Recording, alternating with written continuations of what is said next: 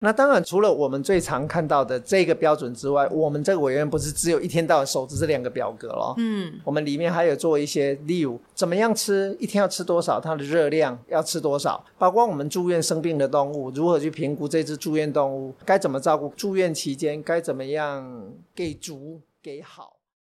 平常看不到的动物医院日常与兽医师的疾病解说，都在虫宇宙里。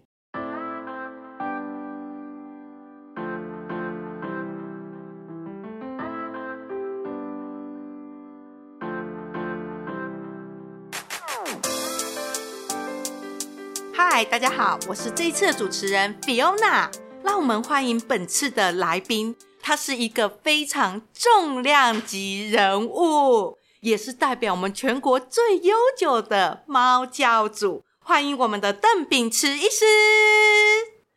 嗨，邓医师。各位听众，大家好，主持人好，我是邓秉慈兽医师，很高兴来到这里跟各位分享一些个人的小经验。嗯。邓医师其实哈是我的贵人，从我年少进入宠物职场到我结婚，好看着我一路成长，也看着我哈从瘦瘦的到胖胖的样子。那在这边，邓医师职业这么久了，我们兽医师会有什么样的职业病呢、啊？嗯，职业病这个在兽医师里面，我现在要讲到他的那个我我的职业病啊，啊、哦，还是大家的职业病？嗯。你的职业病呢？哦，身为一个兽医师，都会有想要自杀的倾向，这算是职业病吗？这算是吗？太严重了吧？怎怎么说？啊，这么 shock 的话题啊！根据国外的统计，嗯，兽医师他的自杀率是一般民众的二到四倍，它是一个非常高压的工作环境。嗯，所以因为我们每天要面临的都是生命。对啊，当然医疗人员都一样啦。但是兽医其实它是一个，嗯，我怎么说呢？例如我我如果是一个人医，我可能是一个小儿科医生，我可能是一个妇产科医生，嗯，他们可能分科很密，哦，很非常的已经非专专科很细。但我们来讲，我们兽医当然也有分科，但是。毕竟不像人医那么细，所以我们可能上一个面临的是一个非常喜悦的一个要剖腹产或者一个生小狗的喜悦，生命的开始。对，可是我们下一个面临的可能是一只肿瘤末期、肾脏病末期，甚至车祸，突然间主人哭哭啼啼的冲进来，所以对我们来讲，每天的工作就像坐云霄飞车一样。嗯。这种对一般的人来讲，其实是落差非常大的。我我个人会觉得，呃，主人给我们的压力，宠物给我们的责任，嗯，实在是很难想象。所以，其实医师很常在心理上，一下面对生命离世的家长，也要面对生命喜悦的这个部分。那这样子的一个情况之下，容易造成我们在这样子的职业病里面，容易有什么样的一个病况啊？在嗯，我有去查了一下啊，嗯、我们其实我们的国家劳动部，它其实有帮我们做了一些统计。兽医师这个行业本身就比较属于白血病、脑癌、大肠癌跟皮肤病这几个疾病，属于我们我们属于我们本身在在肉体上面比较有可能得到了一些疾病。但根据我用兽医师的观点来看，其其实是有它的道理的。为什么它的说？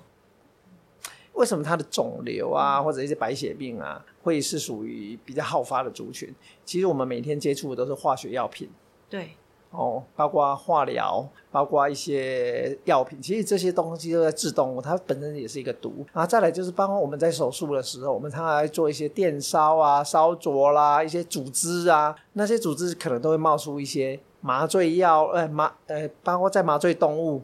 我们可能会吸入一些不必要的，难免多多少少会吸入一些不必要的一些麻醉药品，哦，接触到化学药品，这些对我们来讲都可能会产生职业病的伤害。天哪，其实医院是一个非常高风险的工作地方，哎，是的，从工作到接触到手术，其实对我们的医师健康其实都有很大的影响。没错，而且我如果没有记错，医师其实工作也都是久站，好，长期站着，然后一直说话，然后。呃，这个其实也都造成很多健康上的状况。没错，难怪您说这是一个自杀 式的，所以不管在心理或者是身体方面，其实都承受了蛮大的压力。包括我们可能是大家可以准时下班。可是我们可能九点关门下班，可能八点五十冲进来一只可能要倒尿的猫，尿不出来的猫，哦、那可能又要麻醉它，一搞一弄就可能是半夜十二点，然后你隔天又不能一开门又要上班，所以其实对我们来讲是一个。不管在身心灵方面，都是蛮、嗯、蛮蛮蛮压力蛮大的地方。对，所有的宠物家长，真的，如果今天我们带毛孩到医院看诊，也真的想想，我们的兽医师是真的非常辛苦的，来面对每一个生命，还有这个宠物家长。但这么沉重的话题，我好想结束一下哦，压力太大。那工作中有什么样让你带来一个喜悦跟正能量呢？呃，当然，正能量绝对就是当动物生病。被我们治好的时候，我们就非常非常有成就感，看到主人的笑容，我觉得这就是支持我们继续走下去的的一条路啦。嗯，当然很现实的，养家活口必须赚钱，养家活口，这也是让我们必须要有工作下去的动力。嗯，没错。那在这边，我希望所有的家长今天有机会看过我们这一集的，到医院都用一个非常感谢还有尊重我们兽医师哈，他们其实承载着非常多的职业病在身上的一种感觉，去跟医师说声谢谢他，就是给所有医护人员跟医师最大的鼓励。那说到这，要聊聊邓医师，那你本身做兽医师呃，临床很久很久了。你有什么生活习惯？已经是因为这个职业影响了你。嗯，最常看到的就是回家准备要洗要澡要睡觉的时候，要换上睡衣的时候，都是不小心把它换回我的工作服、刷手服。等一下，只差没有披医师服而已。等下，等一下，你是说回到家，呃，洗好澡了，下了班，然后穿上刷手服？嗯哼，这这是真的，就是已经工作跟休息没有办法分开了。对的。为什么会有这样子的状况？是，我记得好几次都是因为我工作那几天可能特别重病的特别多，然后自己已经下班回家了，然后昏昏沉沉的，觉得很想要睡，可是心里又觉得那只动物，我不知道明天还看不看得到它，或者是我明天不知道主人会不会又 又哭哭啼啼，或者是压力很大，带给我很大的压力，我好希望赶快去医院又看着它的那种感觉，所以就觉得自己好像。等一下，干脆就再来上班好了。然后不知不觉又换回了刷手服。哇，天哪！所以其实回到家，你的心还挂在住院的宠物身上，压力呀、啊。这个压力哦，住院的宠物状况好不好？明天会不会怎么样？所以其实你的心里都在上班。不是每天，嗯、但是经常发生。那你的家人难道没有觉得说：“哎呦，老公怎么都没有心思？”陪我有没有影响到家庭幸福啊？有啦，还蛮幸福的啦。还好我太太还蛮体谅我的工作的，所以家人的支持其实是蛮重要的，因为他们也知道这是一条不归路，他们也都是用接受跟包容的心态在，他们也了解。了解他们也是深深的，真的是了解到了我们的压力，所以其实家人也是我们一个舒压的地方。我们回到家可能会跟他聊一聊今天的工作状况，甚至我们不能对主人抱怨，嗯，我们我们也不能对宠物毛小孩抱怨，对。但是我们有一些事情，就是回到家里面可以跟跟家人分享分享，甚至可以。呃，讲一些比较自己的一些让自己可以舒压释放的地方。嗯，可能工作中有一些真的很想要表达的事情，可以跟家人分享。内心想要表达的 OS。哇塞，就是这叉叉叉的，这怎么就会这样呢？哦，真的，我知道很多 OS，在有一些兽医师会看到呃，宠物家长在招呼或者是临床疾病上会有很多想法，是你们必须。控制，然后跟家长慢慢的说明，然后慢慢的这样来。哦，我们每天都是像演员一样，上一出演的是喜剧，嗯，下一出演的是悲剧。哇，所以因为因为因为就像我刚刚说的啊，嗯、上一出可能是生小狗的喜悦，下一出可能是面临到癌症，甚至就是可能进来急救，嗯、所以我们的脸孔每天都要变。例如我一天可能看平均，我一天大概看二十个门诊到三十个。哇塞！我可能每天要做三十种表情。嗯，对，不然我总不能说还沉沉沉醉在用笑笑的对一个已经很生病很严重的主人，邓医师非常敬业嘞，因为你真的同理宠物家长，可能我来我很紧张，嗯、所以你能同理我的情绪。没错，那可能上一刻你还很开心自己的动物呃毛还可能痊愈了，可是下一刻看到难过的我，你会配合我来一起了解宠物。这也不是用配合了，嗯、当然说配合也没错，嗯、只是这是真的就是同理心嘛。心你你你总笑笑的，你你总是要用把它当成自己的小孩来看，嗯、用这样的心态，不然不然怎么样都都说不过去吧。哇，真的，我天哦，我我真的遇到邓医师，真的是。太尊敬您了，是这样子的一个部分。好，那在这边看宠物这么久了哈，来来回回一天这么多病例里面呢、啊，你本身啊在兽医自己的这个职业过程中，在生活中有没有把自己的职业其他的那种职业病带到生活里？肯定有的。嗯，我去诊所啦，或家人去诊所看病的时候，我最喜欢研究。医生开的处方签的，嗯，只是他自己很想看病而已。当然，就碍于碍于那个法令规定，我们是不能这么做了。不然回到家看到处方签，哎呀，这个医院也有啊，啊，怎么开这个药啊？这个药也不错啊，总是在上面指指点点的，这算是职业病吗？算呢，其实就是就等于说，其实邓医师自己本身职业久了，也会开始跟医师。看得懂医师他们的处方来讨论自己的疾病这样子，但我还是觉得我还是非常的尊重专业啦。嗯、我觉得就是毕竟还是不一样，那只是我们普通看得懂，但是我相信，嗯，专业的训练还是差别很大。我们还是不要鸡婆去介入，只是自己会变成这样的坏习惯去去指指点点这样而已。但我从来不介入，我是非常尊重专业的。嗯、好，谢谢邓医师。但我觉得这也是一个小秘籍哦，起码看得懂，哎，可以偷偷看，嗯，医师对我下了什么诊断呢？嗯、那另外这样的工作常常加班。情绪压力很大，会影响到家里的小孩，可能会说：“哎，爸爸你怎么都不在家呀？”这样子。基本上哦，嗯，我觉得小孩子也是都可以理解啦。但是你说都不在家，也没有都不在家啦，只是，只是我觉得以我来讲，我觉得工作之外，我花很多时间是在进修。嗯。反而会花在进修的时间比较多，或者回去再研究、再看书。我有时候常常跟家里的小孩说：“啊，我都比你还认真的，我的书比你多。”我沉醉在书本上，那些或者是让自己在教育的时间比你们还多。我来大学联考，我自己连高中可能都不一定有那么认真。所以其实我觉得，嗯，兽医这个行业除了在工作可能会比较忙碌之外，但是我觉得工作跟诊治是可以安排的。它不见得是会那么多。我觉得这个是兽医可以自己去调节的。但是在教育充实自己，这个是内心就非常的、非常的急迫，每天都都觉得自己。努力的不够，自己知识不够，想充实自己，这样子看病才看得觉得自己有那个尽到责任才可以。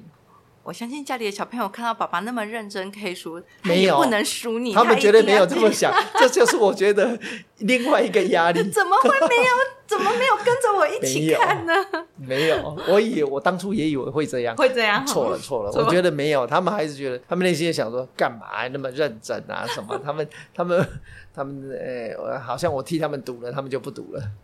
真的，邓医师其实哈体现了非常多，所有现在。兽医师的心境真的是爱与负担，还有健康，用自己的健康来照顾毛小孩的健康，来换取这样子的一个真的值得大家尊重的一个部分。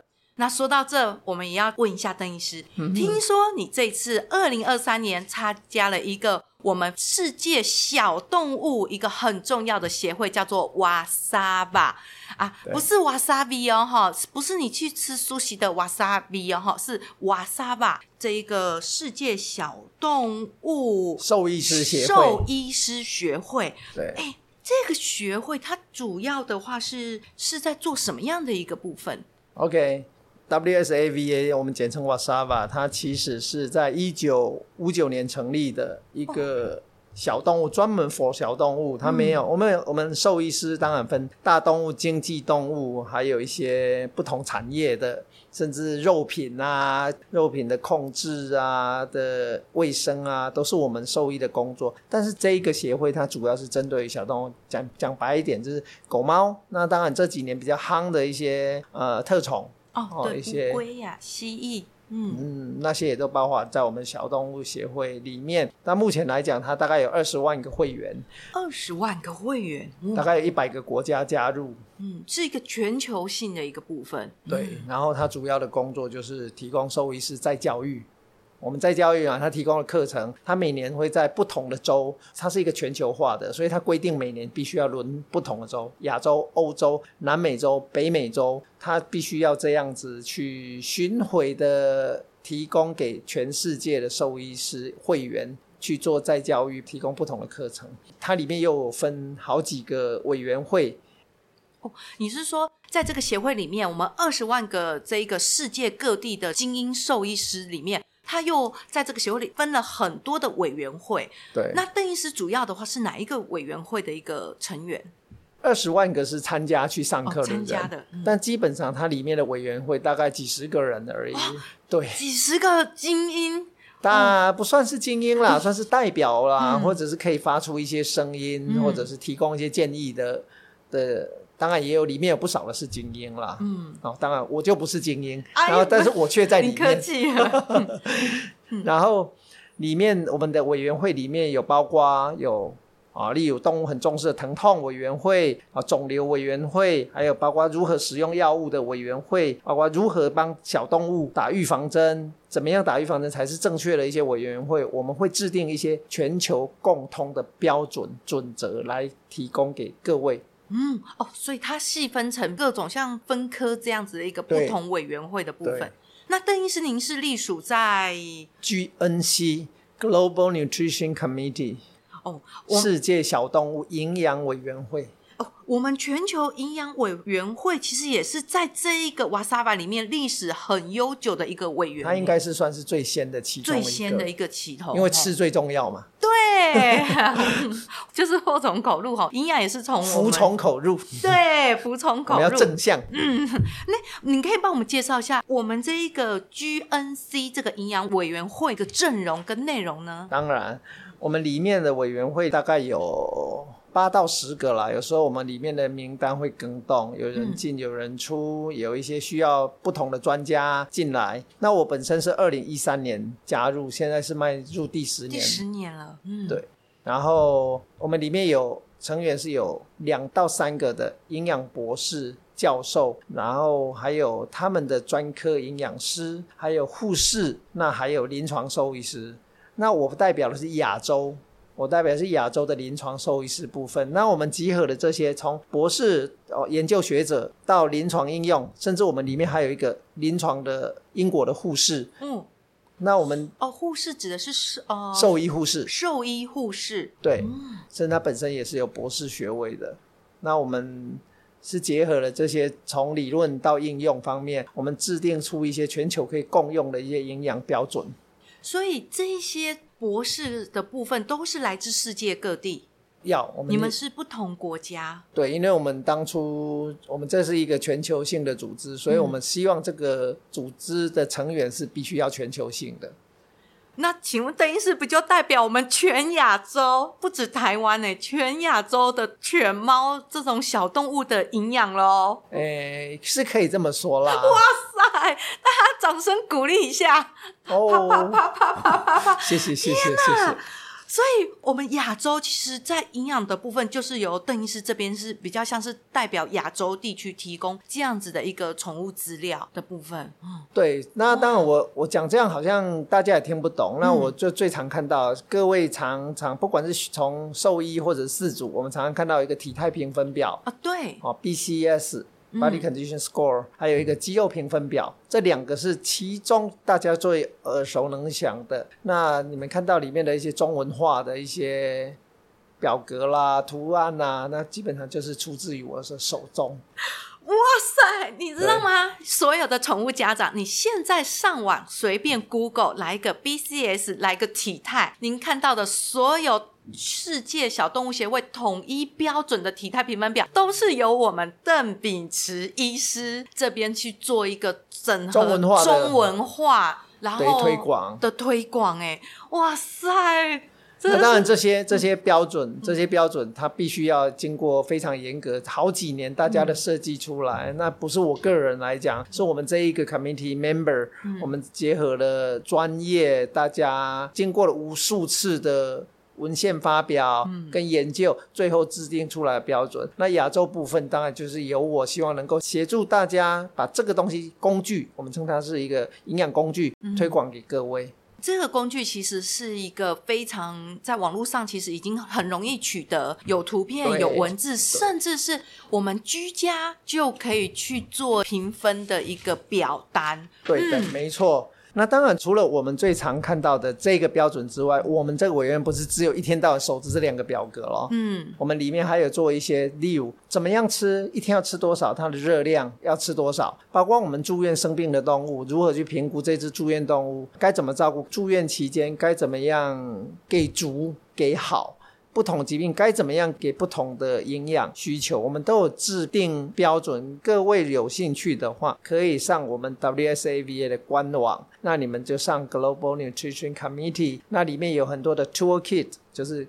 工具书，它已经被翻成二十几个国家的语言。那我负责里面的中文版，就是我翻译的，所以各位上它的官网就可以找到不同的一些连接。嗯，从基本的一个健康评分之外，包含在兽医师他们很常临床遇到的疾病、肿瘤、生病的营养的一个标准，你们都已经把它在这个协会里面都全部帮他制定出来，提供在。这个刚刚我们的官网，等一下提供在下方，提供给大家可以一起去做线上查询。是的，嗯，然后甚至里面大家在挑饲料，也很容易说要上网络去搜寻嘛。对。那它其实有些对，有些错。我们包括里面，我们包括还会跟各位介绍宠物上面的那些迷思，它是对还是错？我们也给各位一些正确的观念。再来就是如何挑选你符合你的宠物食品，怎么样吃才健康？以后有机会，我相信。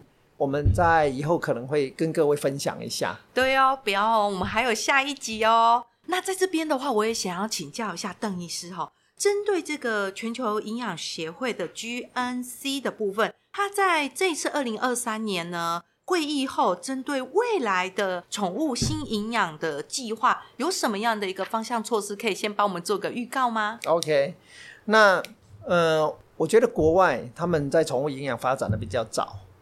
那在台湾，在亚洲，我们其实没有所谓的兽医护士，嗯，的专业的教育课程。然后兽医师在学校的课程里面，更没有所谓的营养营养学的课程。我记得在我读的那个年代，到现在非常非常的少。甚至当了兽医师以后，才被主人问问题。我们自己，甚至连兽医师自己本身都必须要上网去研究怎么样吃啊，什么营养的缺乏。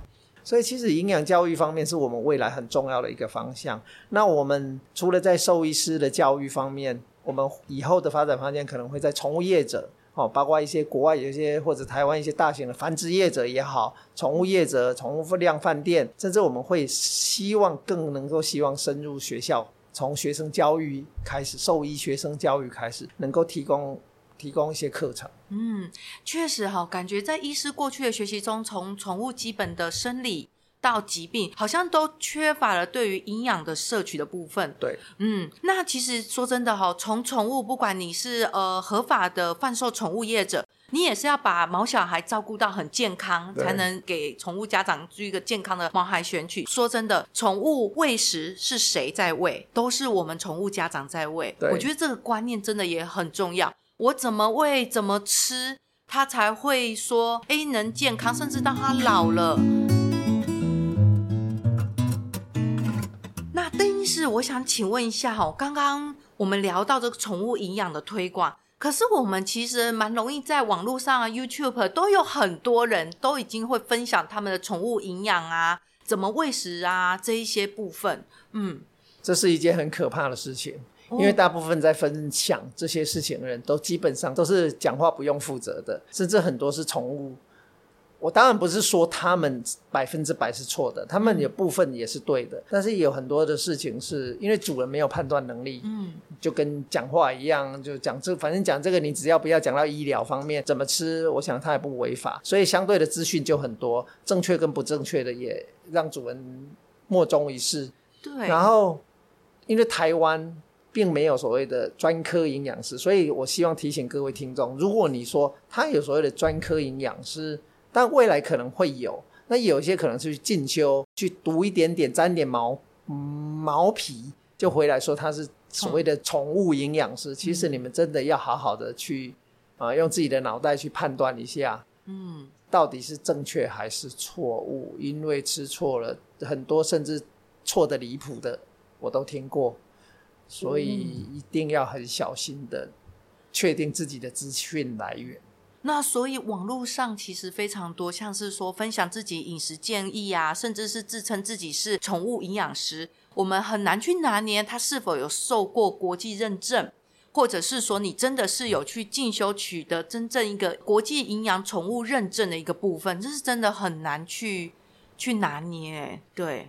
对，那到底要听谁的呢？嗯，啊，兽医师的教育、营养教育方面，可能可能也没有没有像国外的那种宠物营养师真正的认证的宠物营养师的那么的专业。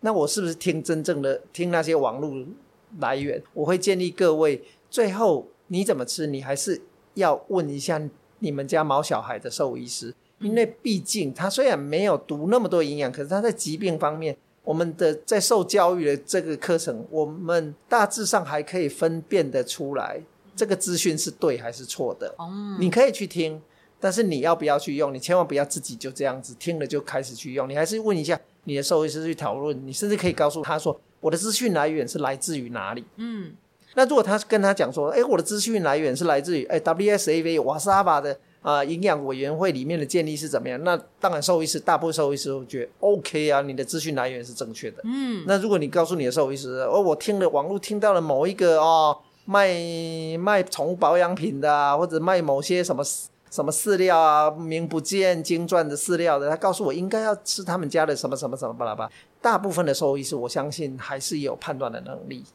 确实，但我真的想问一下临床一件事情哦。其实很少听到兽医师对宠物家长做一个营养喂教，为什么这么重要？可是却没有在做。我个人会觉得，兽医师都是一个很忙的。嗯，如果你要跟他讨论营养，他可能要花很多的时间。嗯，他可能要从研究说你家的狗的生活习惯、品种，跟它日常生活。巴拉巴拉一些大小细节，不能排便，它的本身是不是患有一些疾病？所以其实要讨论到营养会很广，很耗时，我觉得很耗时。那我要跟你收多少钱？我可能跟你聊了一两个小时，我夯不啷当挂号诊查费一百块两百块，我打个针吃个药，我可能对你现有的疾病我可以得到马上的改善。嗯、可是我可能可可能跟你聊了很久，嗯。那这是第一个原因嘛，对不对？很现实的，没有时间，没有钱。嗯。第二个很现实的是，很多主人会来问你营养问题，基本上很多主人要怪自己，他自己本身已经有很强的意识了，哦、说我想要给他吃什么。嗯。我可能你来问我，我可能花大部分时间是在说服你，你的是错的。那我说服你，那就两方就开始就会有一些冲突，会有一些意见不同的。那意见好的，当然他他就就 OK；意见不好的，他可能就失去了这个主人。嗯因为这个主人呢，我想要给他吃素食啊，可是你他本身的宗教啊，本身的一些一些信仰，嗯，那你都已经抱着这样的意见来问我，我怎么可能我反驳你有用吗？其实大部分很多兽医师在谈到营养，跟主人谈到营养是很沮丧的。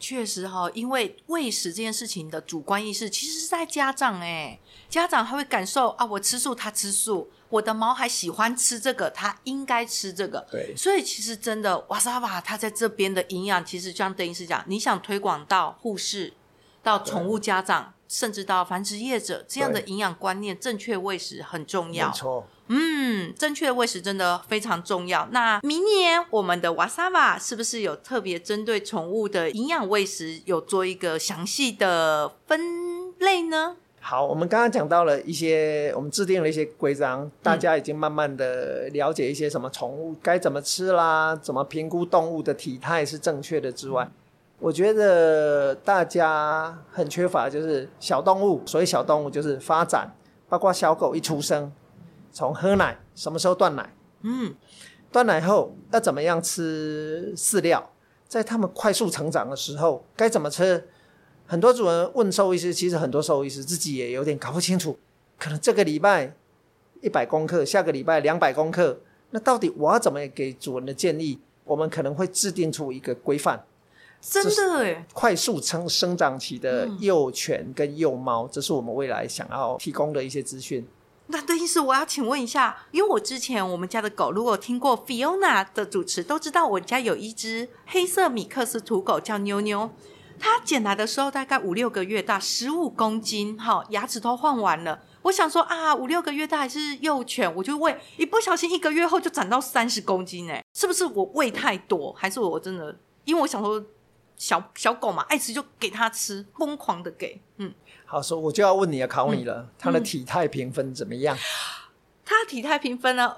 问对人了。我也有用手背测量过它的体态评分，它的体态评分是，喂，现在是五。嗯，哦，五还不错啊，对五 OK 哦。各位观众去查一下体态评分表，五。好，所以所以你要问我说吃多少？如果你能够维持它正常的体，因为每一只动物是不一样的。嗯呃，它的活力不一样，嗯，它的品种不一样。嗯、我们除了每天所谓的基本的热量，像例如可能成人每天我可能一碗饭好了啦，哈。可是是不是每个人都吃一碗饭？有些人是运动型的，有些人是每天废在家里面，嗯、所以吃的东西就不一样。所以我们还会做一些呃不同的品种、年纪跟运动量跟这只动物的活动做一些系数，有一些参考系数。所以基本上。那这些系数可能都会有变化，最后会表现在哪里？体态上，嗯，所以我们会以体态做一个很重要的一个参考。所以，我们可能你刚刚那个妞妞的状况来讲，如果上个月是十五公斤，下个月三十公斤，它不见得是错的。当然听起来是有点 over 啦，一个月十五公斤，就是长蛮快的，嗯，对。所以最终还是会回到说，诶，这个体态是不是过胖？哦，嗯。然后这个肌肉是不是分布是不是均匀的？嗯。那邓医师有没有特别为人制作体态评分表跟健康呢？因为其实我也到了这个年纪，我也发现，不管是宠物年龄或人的年龄，我已经四十岁了。我发现我吃不吃一碗饭也胖哎，我该怎么办？基本上你可能是体态评分表可能是稍微略略略一点点略高一点，对，丰盈。但是基本上我看你的肌肉算还不错。这有没有给你一点正向的鼓励呀？有，肌肉很重要。我 真的要运动。好，那在这边我们话题偏离了一下哈，到我这边非常谢谢大家。我们在下一集，邓医师有特别为我们在宠物营养饮食方面有分别细节的说明跟探讨。那在这边，我们非常感谢邓秉慈医师的分享，也谢谢您的收听。还喜欢这一集的内容吗？有任何想要回应的，欢迎到我们的官方脸书或 IG 留言给我们。最后提醒大家，记得订阅虫宇宙，你就不会错过每一集的精彩内容喽。我们下期见。好，谢谢大家，拜拜，拜拜。